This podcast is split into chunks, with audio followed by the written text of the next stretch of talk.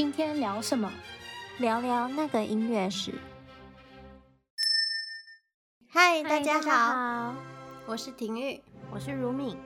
今天我们要来聊什么呢？今天我们要来聊一聊交响曲。之前我们有很多主题都是以音乐家。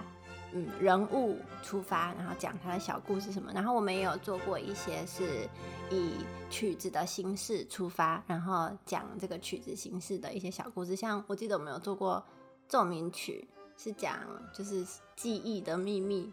对，还有还有实验音乐也是就是一种曲子的形式或风格，然后来讲一些。小故事这样，然后我们今天想说来讲一下交响曲，就是交响乐这个形式。嗯，小时候我们会背很多很多，就音乐史课里面会背很多称号，什么音乐神童是莫扎特啊，然后乐圣是贝多芬，嗯，巴巴哈是音乐之父，对吧？应该是吧。然后我记得还有背一个，就是交响乐之父、交响曲之父是海顿。那为什么他是交响曲之父呢？我小时候都是嗯觉得说，因为他写过最多首交响曲，他写过一百零四首嘛，所以小时候就想说，可能因为他写的最多。后来发现其实他并不是写的最多的，但他为什么会被称为交响曲之父？所以我们就今天来讲一讲交响曲的。嗯，应该算是历史吧。嗯，好。当我们看这个嗯几百年的音乐历史的时候，到底有哪一位作曲家可以站在交响乐这个殿堂的顶端？因为写交响曲很不容易，就是它算是一个门槛，因为它配器很多，所以你要有一定的嗯作曲水平，你才有办法撑起来一整个交响乐的呃谱曲。而且要在没有任何一个反对声音的情况下，找出一位大家都信服的交响乐之父，其实很困难。因为可能很多人喜欢贝多芬第九号交响曲，或者是德弗扎克第九号交响曲，胜过海顿的交响曲。那他为什么他就是交响乐之父，对吧？嗯，就是以交响曲之父这个名字来说的话，我觉得好像贝多芬还比较合理，嗯、因为他在交响曲形式上他做了很多创新嘛。可是，如果以数量来说的话，嗯、可能是海顿。嗯，如果如果是因为交响曲之父一定要够早嘛，那一定一定是 早期的音乐家，对对。所以以早期以数量来说的话，的确，海顿他他创作交响曲的数量是比较多的，对。就交响曲，刚才有提到，交响曲是在古典乐派时期的时候，嗯，奠定下来的一个曲式。然后它作为管弦乐曲目的祖先爸爸或者是骨干，一直到今天，所以创作出好的交响曲，就可以代表是可以代表一个作曲家成就的巅峰。譬如说贝多芬的九九首交响曲，大家就觉得说，嗯，看这个就知道贝多芬很厉害，或者是 Brahms 的。呃，交响曲或者是 Tchaikovsky 的那六首，就是他们这是一个很好评判这个作曲家的一个呃曲式。那在嗯、呃、古典乐派早期，交响乐并没有像浪漫乐派那样，就是很波涛汹涌啊，很呃戏剧化，它是一种比较相对温和的曲式。通常交响曲在古典乐派的时候是由四个很鲜明的乐章组成。那当时的乐团也不像现在的交响乐团编制那么大，大概只有三十到四十个演奏者。每个乐章呢都相对的比现在的交响曲的每个乐章还要短，通常会在快慢快慢之间交替进行，就一个快乐章就会有一个慢乐章，接着这个快乐章慢乐章这样。然后早期许多莫扎特和海顿的交响曲都只有弦乐器演奏居多，是随着时间的发展，交响乐团的编制跟形式确立之后，木管、铜管还有打击乐才加入交响乐团成了固定编制。这其实我我们应该在嗯之前的好多期里面都有聊过，就帮大家再复习一下。嗯，其实呃在其实莫扎特他有些作品还是还是这样，嗯、就是在古典时期之前呢，很多乐团它的管乐的编制呢，它是说可以有替换性的，嗯、就例如说木管哦，没有固定给哪个，没有固定，就木管嘛，就是、嗯、呃长笛、竖笛这些，然后他可能就会写一个声部或几个声部给木管，嗯、然后他可能嗯呃他会他会说理想理想的状况下，如果你可以找到的话。最好呢是由，嗯、例如说是长笛这个乐器来演奏。嗯，那如果真的不行的话呢，嗯、那个竖笛也可以。就是管乐的部分比较没有固定编制，是直到嗯 Mozart 后期或者是呃再晚一点的时候，嗯、才比较有说固定下来。嗯、呃，编制是比较接近现代的，对，比较接近现代现在管弦乐团会有的这个。固定的管乐编制，所以从古典乐派开始，主要的交响曲作曲家，当然我们刚才已经提到了，就是肯定少不了我们的音乐神童莫扎特。他一生呢，将近写了六百首曲子，其中有四十一首交响曲。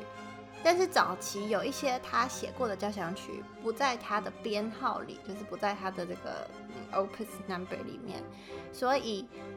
估算可能莫扎特写了将近五十首交响曲，然后考虑到莫扎特他生命很短暂，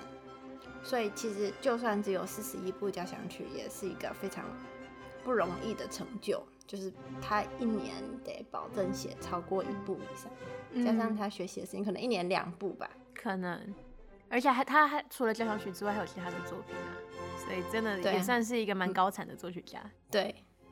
那与莫扎特同一个时代，另外一位就是我们的交响乐之父海顿。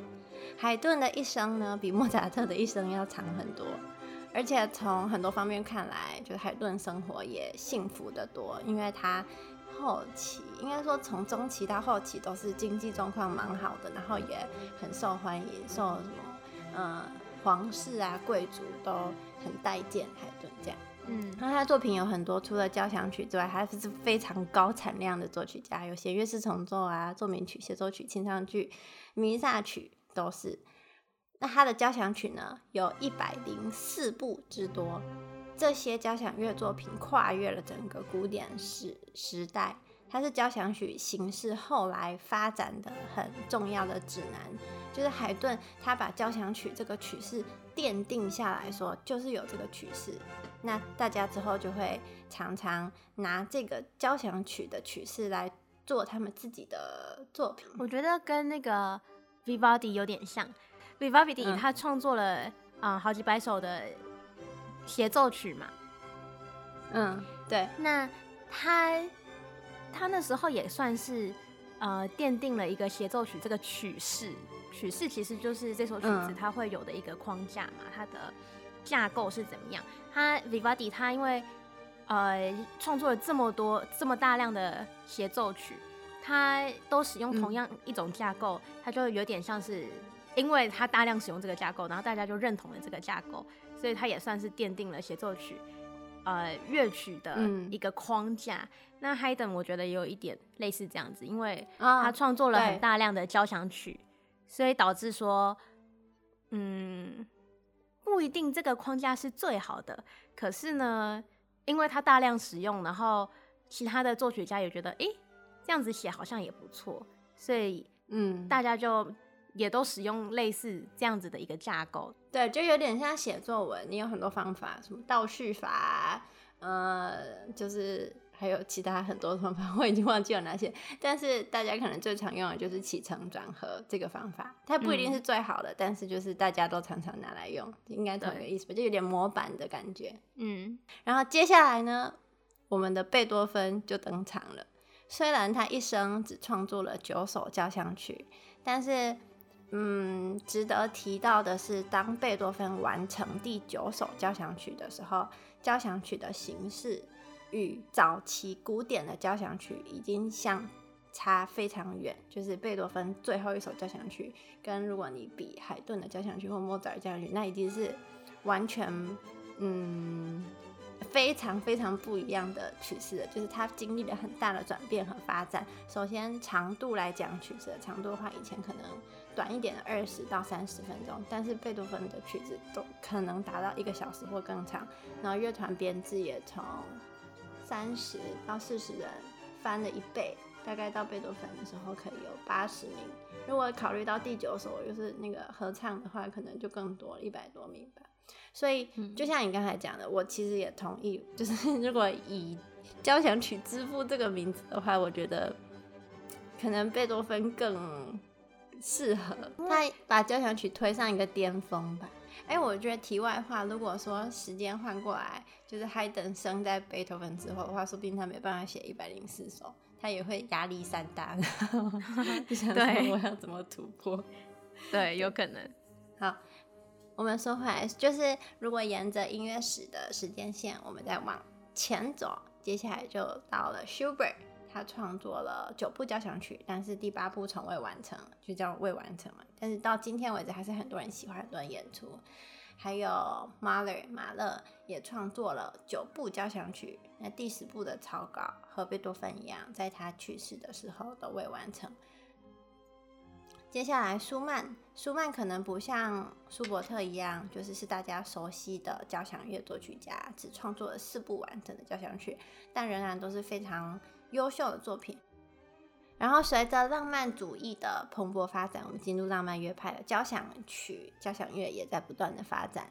慢慢的，交响曲就成为了越来越巨大，就它整个曲式越来越巨大，然后非常艰巨的作品，就整个变成一个非常大制作的曲式。例如说，马勒的第八号交响曲被称为千人交响曲，就是它整个乐团编制非常非常大，然后音响效果也非常大，因为那个时候应该是音乐厅也越盖越大，所以就需要更大的乐团来填满音乐厅的声音。嗯，然后柴可夫斯基的交响曲虽然只有六部，但这六部都是像史呃史诗般的，就是深深撼动人心的作品。到今天为止都受到大家喜爱并定期演出。我觉得 Tchaikovsky 有一首交响曲，实在是每一次演台下都会有人哭，就是第五号。第五号很长嘛，然后演到第四乐章的时候，那个很辉煌的那种旋律出来的时候，每次演必有人哭，台下大家就会很感动。这样，嗯。接下来同样有一个捷克作曲家，就是 Dvorak。他也写了九部完整的交响曲。那 Dvorak 算是浪漫乐派里面比较晚期的作曲家。那个时候，其实大家慢慢的对交响乐的热爱有一点点减弱。然后有 Dvorak，还还有我们等下会提到的像 Elgar 这样的作曲家，他们又把交响曲注入了新的生命，就没有让它消失。区别的，嗯，我觉得。应该说，Tchaikovsky 跟 Mahler 他们是在，他们是在作曲的规模上继续发展，嗯，然后，嗯，像是 Elgar、Dvorak、Sibelius，他们是在原有的框架里面，他们去添加它属于他们自己的民族文化的元素。所以说，海顿被称为交响曲之父，其实并不是因为他写的最多交响曲，也不是因为他写的曲子最好，其实很难。评判什么是最好，因为海顿那个时候的交响曲跟，比如说贝多芬那个时候交响曲，他们就不是一个量级的，就有点像一件是、嗯、呃晚宴小洋装，然后另外一个是结婚大礼服的那种感觉，嗯、就他们不是同一种，都一样是洋装，可是已经发展的方向不一样，这样。啊，我知道了，因父亲这个、嗯、这个定义，感觉是他创造出了这个东西嘛。就像如果以刚刚服装来说的，嗯、他他确立了，他发展出了一个裙子这样子的概念，然后剩下剩下的人呢，就像贝多芬啊、Brahms、呃、Sibelius，他们就是在裙子的这这个概念上，他去发展出蓬蓬裙啊，嗯、或者是发展出什么 对对对晚礼服啊什么，对对对对。对对，所以海顿就是发明裙子的那个人。如果就想取是一 一件衣服的话，对。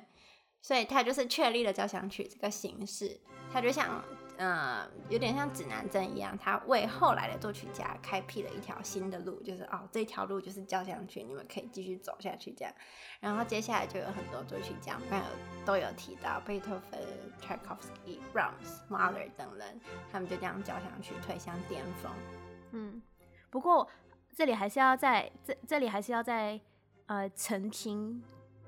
一个、嗯、一个一一件事情，就是 Haydn 他不是发明。交响曲，它只是通整了，它不是以前所有人他们使用过的方式或者什么，他找到一个最最听众听起来会最舒服，然后作曲家他们也可以很快入的使用的一个这样子的，他整理出一个结论。然后最后想和大家分享，就是创作最多交响曲的音乐家到底是谁？那其实这是一名瑞典的音乐家，他叫做 Lev Selim Segerstam，这个塞格斯塔姆呢，他是一位非常有趣的音乐家。他不仅是一位钢琴家、作曲家、小提琴家，还是一名指挥。然后截至二零二零年的九月，他一共创作了三百四十二首交响曲，是全球至今写过最多交响曲的人。